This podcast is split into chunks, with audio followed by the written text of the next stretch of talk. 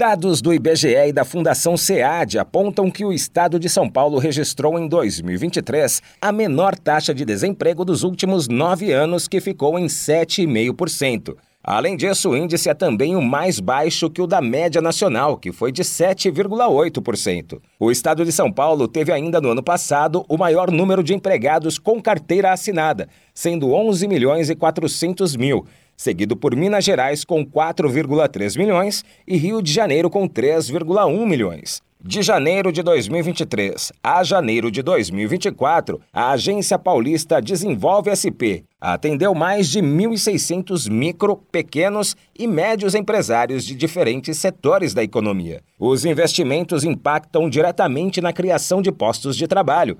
O micro, pequeno ou médio empreendedor que precisa de crédito pode acessar o site desenvolvesp.com.br, sem a necessidade de intermediários, com taxas reduzidas e prazo de pagamento mais longo que o ofertado pelo mercado financeiro privado. A Desenvolve SP acredita no potencial de crescimento das organizações paulistas. Agência Rádio Web de São Paulo, Décio Caramigo.